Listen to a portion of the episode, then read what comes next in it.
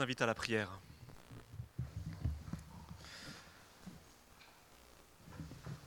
Seigneur notre Dieu, ta parole est vérité et ta parole est vie. Que ton Saint-Esprit, Seigneur, nous visite à présent, qu'il nous ouvre les yeux sur cette vérité que tu veux nous transmettre au travers de ta parole, et que ton Esprit aussi nous aide à vivre cette vérité. Amen. Je viens devant vous ce matin avec un, mot. Un mot un peu barbare aux oreilles de certains. Le mot Trinité. On entend souvent dire à propos de ce mot Trinité des phrases du type Ouh là là, Trinité, voilà un mot qu'on ne retrouve pas dans notre Bible. Il s'agit d'une invention tardive par des évêques au IVe siècle.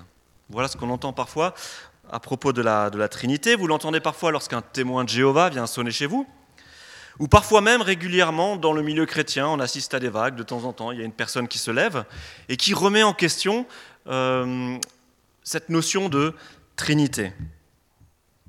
Alors oui, c'est vrai, ces personnes ont raison, le mot Trinité ne se trouve pas dans la Bible. Mais dans la Bible, il y a d'autres termes que nous ne retrouvons pas. Par exemple, le mot incarnation. Le mot incarnation ne se retrouve pas dans la Bible. Hein, incarnation, qu'est-ce que c'est? Ben, C'est lorsque nous parlons de Jésus qui est Dieu et qui s'est fait homme. Le mot incarnation ne se retrouve pas dans la Bible, mais exprime une vérité biblique. En Jean 1, verset 1 par exemple, Jean dit du Christ, au commencement était celui qui est la parole de Dieu, il était Dieu, pardon, il était avec Dieu, et il était Dieu lui-même. Et plus loin, en Jean 1, 14, Jean dit que celui qui était Dieu lui-même s'est fait chair. Ça c'est en Jean 14. Celui qui est la parole est devenu homme et il a vécu parmi nous. Nous avons contemplé sa gloire, la gloire du Fils unique envoyé par son Père, plénitude de grâce et de vérité. Donc vous voyez, la parole nous dit qu'à un moment donné dans notre histoire, Dieu lui-même s'est fait homme, a revêtu un corps de chair pour venir à notre rencontre, et c'est ce que nous appelons incarnation, un mot qui n'est pas dans notre Bible, mais un mot que nous utilisons pour dire une vérité que nous trouvons dans les textes bibliques. C'est donc l'étude du texte biblique qui nous aide à comprendre que Jésus est Dieu venu dans un corps de chair. Souvent dans notre vie chrétienne et dans notre lecture de la Bible, nous devons faire l'effort de comprendre le message biblique pour le vivre. Et c'est pour ça que nous sommes réunis le dimanche matin autour de la parole, c'est pour ça que nous allons aux études bibliques, parce que nous avons à cœur de comprendre ce que le Seigneur dit dans sa parole, afin que nous puissions le vivre. Mais c'est vrai que parfois nous avons un petit peu peur des gens qui font ce travail. Vous savez, ces gens qui lisent la Bible, et puis qui essayent de comprendre ce que Dieu met dans sa parole et qui essaye de le dire avec des mots d'aujourd'hui. Et ces, ces gens-là, on les appelle des théologiens. Ils font de la théologie. Et souvent, on a envie de dire, on n'a pas besoin de théologie, nous, on a juste besoin de notre Bible et on a juste besoin de Jésus. Et j'ai vu une, petite, euh, une, petite, image bien sympathique sur, euh, Internet euh, cette semaine. Je vous l'ai traduite. Donc en haut, on a, on, a, on a deux bonhommes qui parlent. Et le premier bonhomme en haut, il dit, tu sais, moi, j'ai pas besoin de théologie, juste de Jésus.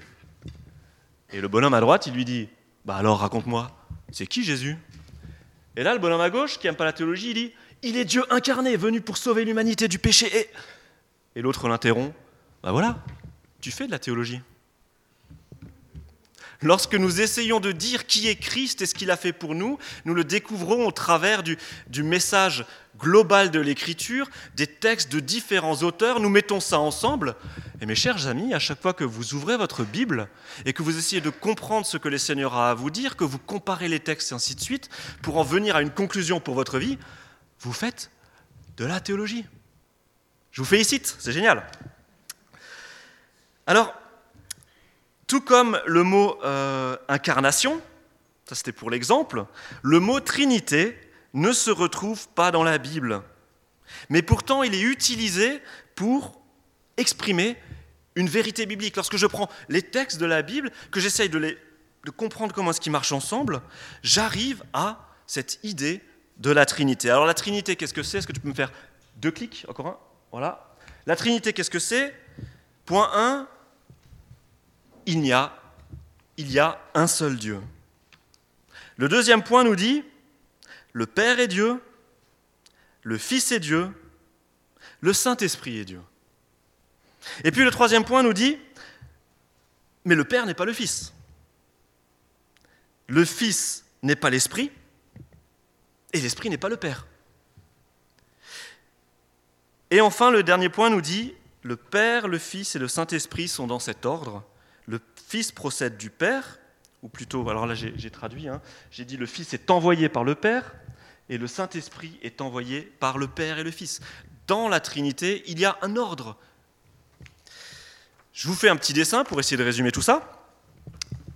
Ce petit dessin, c'est cette espèce de pyramide. Au centre, nous avons le Dieu unique.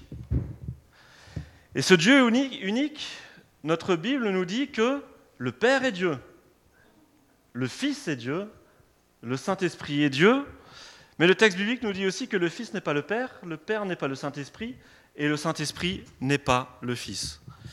Alors moi j'ai envie de dire, voilà un concept vraiment bizarre. Moi, à première vue, moi je trouve ça étrange. Je trouve ça bizarre et ça me heurte parce qu'avec ma logique humaine, ça colle pas, ça fonctionne pas. Que quelqu'un soit un et trois, moi je suis un et je, ne suis que un, je peux pas être à la fois un et plusieurs. Moi je comprends pas avec ma tête. Et c'est pour ça que lorsque j'entends dire que la Trinité est une invention tardive par des personnes qui ont eu besoin d'inventer un truc aussi compliqué, moi j'ai envie de dire, mais pourquoi inventer un truc aussi compliqué? Je veux dire, euh, à la limite, le jour où quelqu'un vient avec un truc compliqué comme ça, on lui dit écoute, mon ami, euh, je crois que tu es en burn-out. Euh, il va falloir que tu te reposes un petit peu, repose-toi, prends des vacances, prends du recul et on en reparlera plus tard. Vous voyez, c'est quelque chose d'assez compliqué, mais comment est-ce qu'on en est venu à dire un truc comme ça? Eh bien, il faut revenir à notre parole et regarder dans la parole comment apparaît cette notion-là. Il doit y avoir une raison. Lorsque les personnages du Nouveau Testament voient vivre ce Jésus-Christ, il faut se dire que ces personnes du Nouveau Testament ont grandi dans des familles où on leur a toujours dit que Dieu était un. Il n'y a qu'un seul Dieu, voilà le créneau d'Israël. Dieu est un. Et ces personnes qui ont grandi dans des, familles strictement monothéistes, elles voient vivre avec eux ce bonhomme ce bonhomme qui s'appelle Jésus. Et puis elle le voit vivre, elle l'écoute parler, et là, sa manière de parler, de vivre, à ce qu'il dit de lui-même, au miracle qu'il fait, il se rend compte que non vraiment. Cet homme ne peut être que Dieu lui-même. C'est pas possible. Et en même temps, cet homme qui se dit être le fils du Père, ne peut pas être Dieu le Père. Parce qu'il disait justement être son fils. Le fils n'est pas le Père. Et puis ce, cet homme, Jésus-Christ, qu'il voit vivre, eh bien, il entretient une relation avec ce Père. Il montre qu'il a une relation d'amour profonde avec son Père. Une relation profonde faite de prière, de confiance, de discussion. Et puis aussi parce que ce Fils, il dit être envoyé par le Père il y a bien un envoyeur et un envoyé. Celui qui reçoit une lettre n'est pas celui qui envoie la lettre. La lettre n'est pas l'envoyeur non plus. Quand on regarde vivre Jésus, on se rend compte qu'il est en mission, une mission initiée par son Père. Et puis les disciples, alors ils commencent à se casser un petit peu la tête, ils se disent mais ce, Jésus-Christ quand même, et puis son, sa, résurrection l'atteste, il, est, il est Dieu, mais il est Dieu, mais en même temps il n'est pas le Père, et voilà, voilà nos disciples qui doivent vivre avec ça et essayer de comprendre ça. Et puis le temps passe un petit peu, pas trop longtemps, parce qu'arrive le temps de la Pentecôte. Les disciples avaient déjà entendu l'enseignement de Jésus sur l'Esprit, et puis la première Église elle expérimente le Saint-Esprit, ce Saint-Esprit que le Fils avait promis arrive sur l'Église, vient habiter dans les chrétiens, et puis les chrétiens de la première Église, voyant l'œuvre du Saint-Esprit, là aussi se disent, mais c'est pas possible. Cet esprit qui agit dans l'Église, mais c'est Dieu qui agit dans l'Église. Le Saint-Esprit, mais ça ne peut être que Dieu.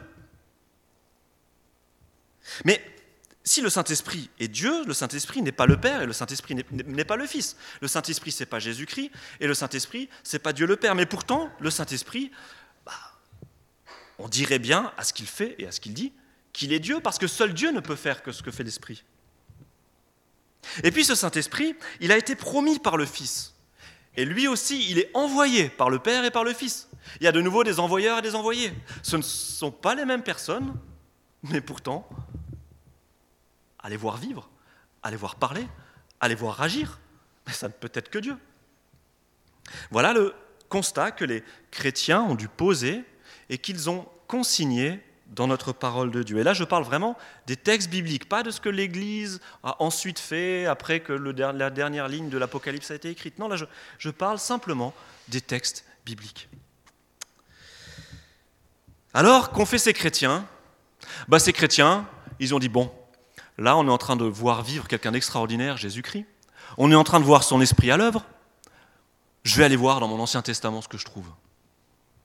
Et ces chrétiens se sont rendus compte que, mais déjà dans l'Ancien Testament, l'Esprit de Dieu ne pouvait être que Dieu. Parce qu'on se rend compte que dans l'Ancien Testament, là où est l'Esprit, là est Dieu.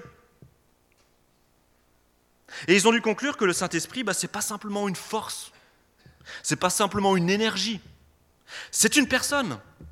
C'est une personne qui guide le fidèle. Psaume 143, verset 10.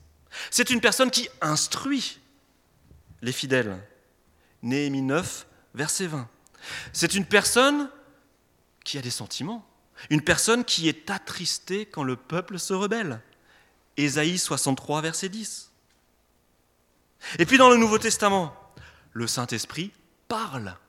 Marc 13, verset 11. Il a une volonté propre.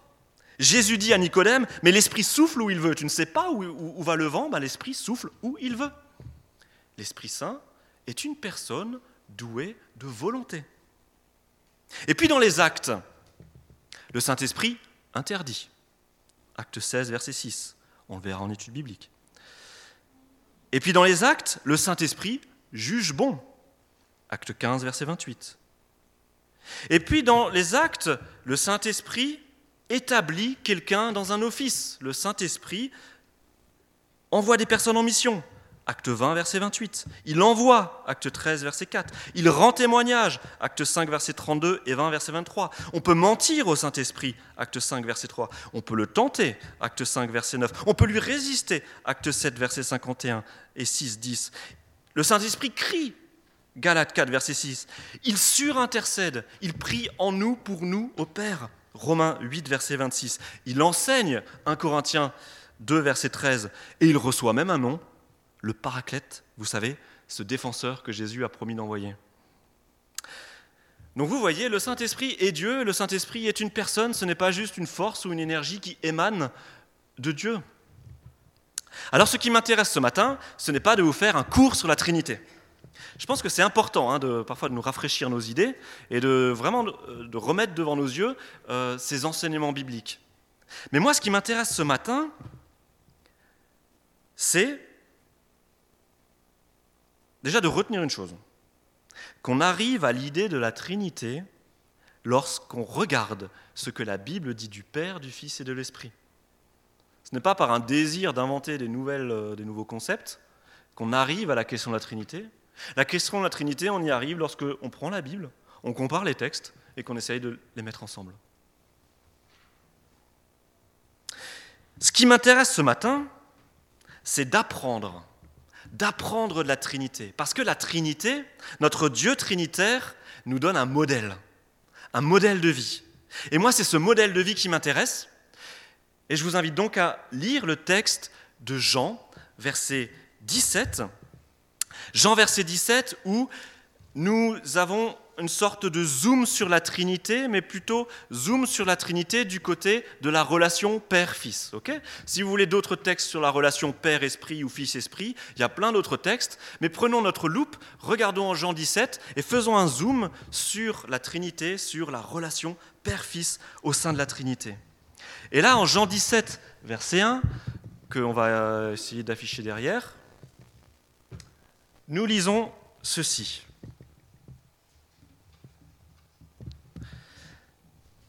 Après avoir ainsi parlé, Jésus leva les yeux au ciel et dit, Mon Père, l'heure est venue, fais éclater la gloire de ton Fils, pour qu'à son tour le Fils fasse éclater ta gloire.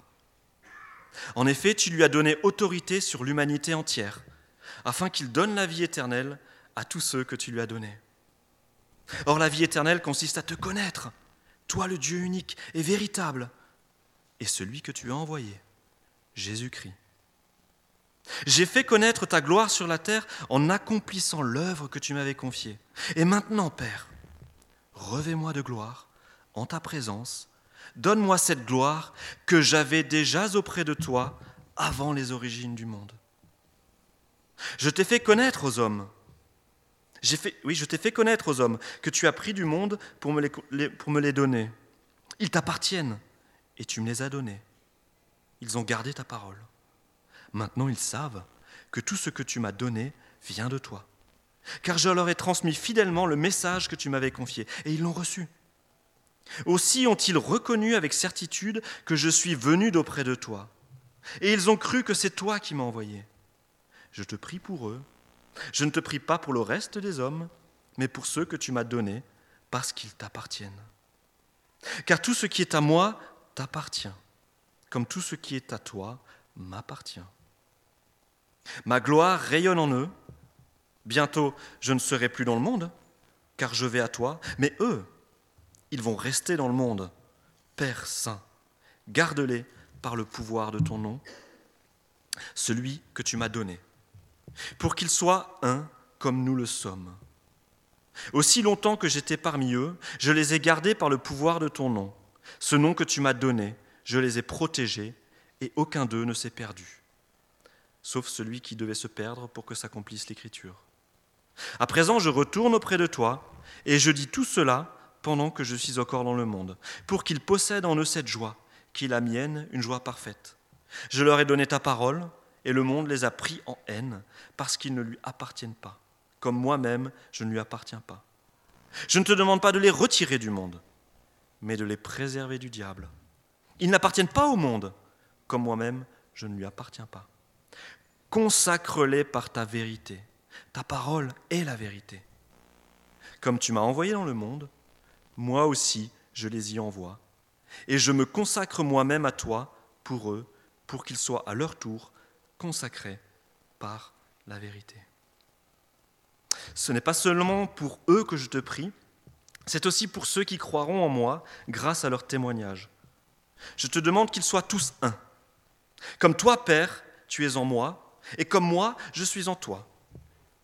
Qu'ils soient un, pour que le monde croie que c'est toi qui m'as envoyé. Je leur ai donné la gloire que tu m'as donnée, afin qu'ils soient un, comme toi et moi, nous sommes un. Moi en eux et toi en moi. Qu'ils soient parfaitement un, et qu'ainsi le monde puisse reconnaître que c'est toi qui m'as envoyé, et que tu les aimes comme tu m'aimes. Père, mon désir est que ceux que tu m'as donnés Sois avec moi là où je serai et qu'il contemple ma gloire, celle que tu m'as donnée. Parce que tu m'as aimé avant la création du monde. Père, toi qui es juste, le monde ne t'a pas connu. Mais moi je t'ai connu, et ceux-ci ont compris que c'est toi qui m'as envoyé. Je t'ai fait connaître à eux, et je continuerai à te faire connaître, pour que l'amour que tu m'as témoigné soit en eux, et que moi-même je sois en eux. Ça, c'est de la prière. Voilà comment notre Seigneur Jésus-Christ prie. Ça, c'est de la prière. Une prière que je vous invite vraiment à reprendre à la maison tellement elle est riche d'enseignements. Tellement elle est riche d'enseignements sur l'amour que notre Dieu nous porte, sur le geste incroyable que le Christ a fait pour nous, mais aussi riche d'enseignements sur ce que nous sommes appelés à vivre parce que le Père et le Fils nous ont donné un exemple. Et l'exemple que nous donne ce texte sur la relation et que le, que le Père et le Fils entretiennent, la première leçon, c'est l'unité. Et ce matin, j'aimerais que nous apprenions quatre leçons de la Trinité. La première leçon, c'est l'unité. Dans ce texte, nous apprenons une première chose. Le Père et le Fils sont un. Ils sont tellement un qu'on nous dit que le Fils est dans le Père et que le Père est dans le Fils. Une unité incroyable entre le Père et le Fils. Mais dans ce texte, le Fils prie le Père et il prie pour ses disciples. Et quelle est la prière du Christ? Qu'est-ce que le Christ demande? Le Christ demande à ce que les chrétiens, l'Église, se servent du modèle de relation entre le Père et le Fils pour leur relation à eux dans l'Église entre chrétiens. Voilà ce que Jésus dit dans cette prière. Jésus dit, écoute Seigneur, tu vois ce que nous nous vivons au sein de la Trinité Je veux que les êtres humains puissent vivre ça ensemble. Comme moi, je me suis consacré pour eux, verset 19, qu'ils se consacrent pour la vérité. Verset 25, comme je te connais, qu'ils apprennent à te connaître.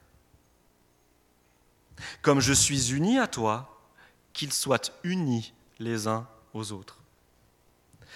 L'unité des enfants de Dieu est pour le Christ le signe que ces personnes appartiennent à Dieu.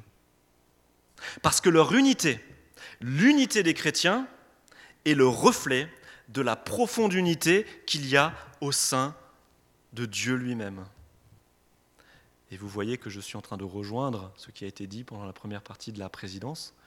On nous a encouragés à l'unité et à la diversité, mais cette unité et cette diversité, d'où viennent-elles? Elles nous viennent simplement du modèle que Dieu nous donne. Le Père, le Fils et l'Esprit sont un. Et cette unité dans la diversité est un exemple pour nous. Et mes frères et mes sœurs, l'unité des chrétiens devrait être une preuve pour les non-chrétiens que les chrétiens sont témoins du Christ et que le Christ a bien été envoyé par Dieu. Et nous n'avons pas le choix, en tant que chrétiens, si les chrétiens veulent ressembler à leur Dieu, alors ils doivent être unis. Alors ils doivent vivre dans un groupe de chrétiens. Alors ils doivent vivre des relations, puisque le Père vit des relations avec le Fils et l'Esprit. Et si les chrétiens veulent ressembler à leur Dieu, au minimum, ils doivent rechercher cette unité, même là où elle nous semble impossible. Il faut la rechercher, cette unité. Donc ça, c'est la première leçon que nous voulons apprendre du modèle de, Dieu, l'unité. La deuxième chose, c'est l'amour. L'autre leçon que nous donne la Trinité, c'est celle de l'amour. Au sein de la Trinité, il y a une profonde unité, mais une unité qui est scellée par un amour infini. Et quand on voit l'amour partagé entre le Père et le Fils en Jean 17, lorsqu'on regarde en Jean 15, verset 9, deux chapitres avant, ce que dit Jésus, comme le Père m'a toujours aimé, moi aussi je vous ai aimé, maintenez-vous donc dans mon amour, on voit à nouveau que Jésus-Christ nous demande de vivre ce que lui, il vit au sein de la Trinité. Ce que vit Jésus avec son Père, Jésus voudrait que nous puissions le vivre les uns avec les autres. Que cet amour qui circule entre le Fils et le Père et que le Saint-Esprit vient appliquer dans nos cœurs, eh bien Jésus-Christ aimerait que nous puissions le vivre les uns pour les autres. Notre Dieu n'est pas un Dieu qui nous ordonne des choses que lui n'est même pas capable de faire. Notre Dieu est simplement quelqu'un qui, ou notre Dieu est miraculeusement quelqu'un qui nous encourage à vivre ce que lui-même vit au sein de la Trinité. C'est incroyable, hein moi je trouve, moi ça incroyable. J'espère que j'arrive à vous faire comprendre ça. Le troisième point, bah, c'est la diversité. Voilà une autre leçon que nous donne la Trinité. S'il y a unité profonde dans l'amour entre le Père, le Fils et l'Esprit, le Père n'est pas le Fils, le Fils n'est pas l'Esprit, et l'Esprit n'est pas le Père. Chacun a sa mission propre, et chacun a sa personnalité propre. Il y a le Père aimant qui envoie le Fils, le Fils qui accepte d'aller mourir à la croix, il y a le Fils qui était associé au travail de création dès le commencement du monde, qui accepte la volonté de son Père, qui s'y soumet, qui vient mourir. Et puis ensuite, il y a le Père et le Fils qui envoient l'Esprit et l'Esprit qui accepte de venir œuvrer dans l'Église. Chacun a sa mission. Voilà aussi un exemple que la Trinité nous donne.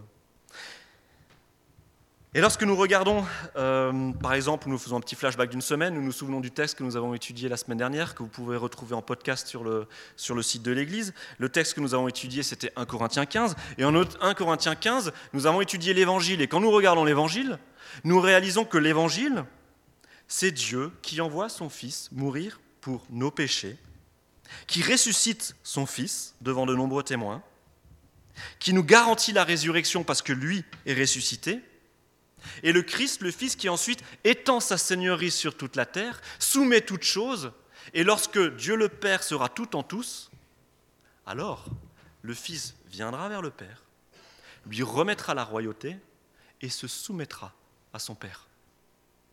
Vous avez vu, la semaine dernière, nous avions déjà un modèle de ce qui se passe au sein de cette Trinité. La dernière leçon que nous enseigne la Trinité, et c'est peut-être la plus surprenante ou la plus embêtante pour nous parce que nous n'aimons pas ce mot, c'est la soumission mutuelle. Vous le voyez dans le texte d'un Corinthiens 15, le Fils s'est soumis au Père en toutes choses en venant mourir sur cette terre.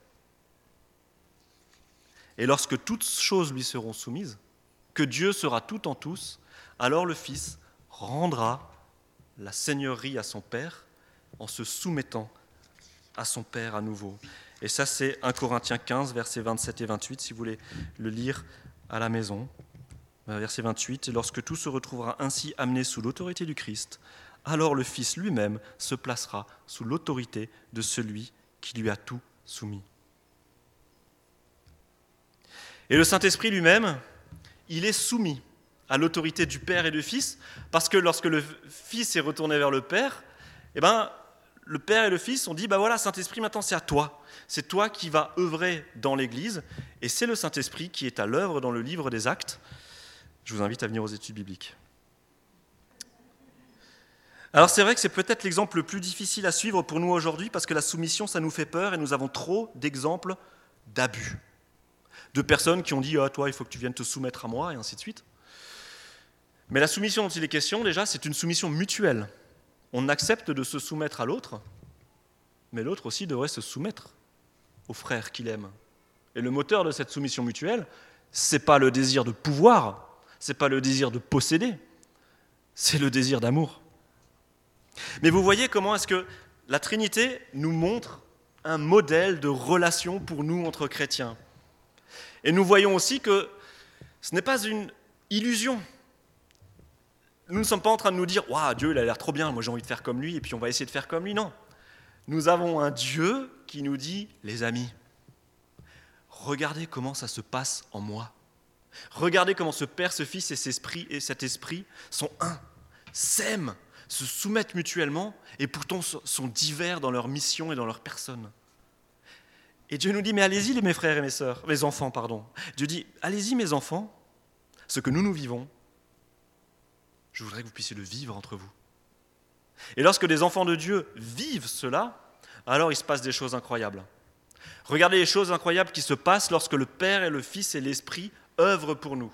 Ça donne le salut, ça donne une chose encore plus simple que le salut et la résurrection, ça donne la vie de prière.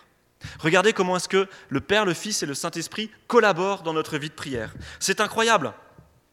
Le Saint-Esprit est en nous et il prie en nous, pour nous. Romains 8, verset 26 nous dit, le Saint-Esprit surintercède. Lorsque nous prions, nous avons le Saint-Esprit en nous qui nous aide à prier, qui traduit nos prières et qui les fait monter vers le trône du Père. Lorsque ces prières arrivent au trône du Père, nous avons à côté du Père un avocat, le Fils, qui est là et qui dit, Père, voici les prières que Matthieu est en train de te faire monter. Elles ont été traduites par le Saint-Esprit Et Père, moi, ces prières, je te les remets parce que Matthieu est un de tes enfants. Il m'a accepté dans sa vie, je le défends. Père, accepte la prière. Et le Père, qu'est-ce qu'il fait? Il dit, puisque le Fils est l'avocat de Matthieu, puisque le Saint-Esprit prie en Matthieu, alors moi, le Père, j'entends cette prière et j'agis. Vous avez vu comment est-ce que la Trinité est à l'œuvre dans notre vie de prière, combien est-ce que chacun est uni? Et combien est-ce que chacun a une mission propre et une personnalité propre? Voilà l'exemple que nous voulons vivre. Parce que Dieu est un, il nous appelle à vivre l'unité entre chrétiens. Parce que Dieu est amour et que l'amour circule au sein de la Trinité, il désire que l'amour de Dieu circule entre nous. Parce qu'il est trois, notre Dieu nous invite à vivre la diversité dans notre Église, avec les personnes que nous sommes, avec les dons différents que le Seigneur nous donne. Et parce qu'au sein de la Trinité, il y a un ordre, il y a une soumission mutuelle, le Christ, modèle parfait de soumission volontaire, nous encourage simplement à faire comme lui. Alors j'en arrive à l'application et je ne vais pas développer une longue application. Je vais simplement vous dire que nos manières de penser sont toujours le fruit d'une époque. Et l'effort du chrétien, c'est d'essayer de ne pas se conformer à l'esprit du temps, mais c'est d'essayer de se conformer à la parole de Dieu. Voilà l'effort du chrétien. Et moi, j'ai envie de me conformer au modèle trinitaire parce que Dieu a du plaisir et me demande d'essayer de vivre avec mes frères et sœurs ce que lui y vit avec le Fils, avec l'Esprit. La Trinité nous inspire et nous donne le ton du type de relation que Dieu souhaite nous voir vivre. Je ne vais pas développer d'application, je vais simplement laisser devant vous, tiens, tu me fais un petit clic, et puis quatre clics. Voilà, merci. Je mets devant vous ces quatre leçons que nous donne la Trinité, et je vais vous laisser simplement deux minutes de silence devant ces quatre mots unité, amour, diversité, soumission mutuelle. Et je vais vous poser la question, quelles sont les dimensions de la Trinité que tu as le plus de mal à vivre dans l'Église?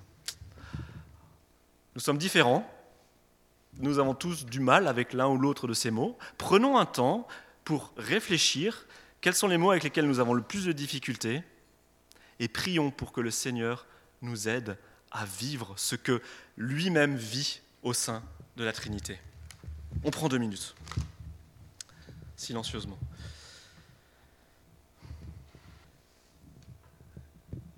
Notre Dieu, toi qui es Père, Fils et Esprit, nous voulons te dire que nous t'aimons et que nous voulons répondre à ton appel en réponse à tout ce que tu as fait pour nous. Et Seigneur, dans ta parole, tu nous encourages à vivre ce que toi-même tu vis au sein de cette Trinité. Donne-nous la force, donne-nous l'amour pour vivre ce que toi tu vis,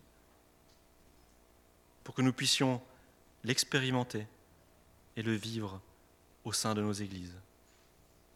Et Seigneur, qu'à ce que nous pourrons vivre ensemble, le monde te voit, le monde voit des images du Dieu vivant et désire eux aussi s'ajouter à ton peuple et te ressembler. Amen.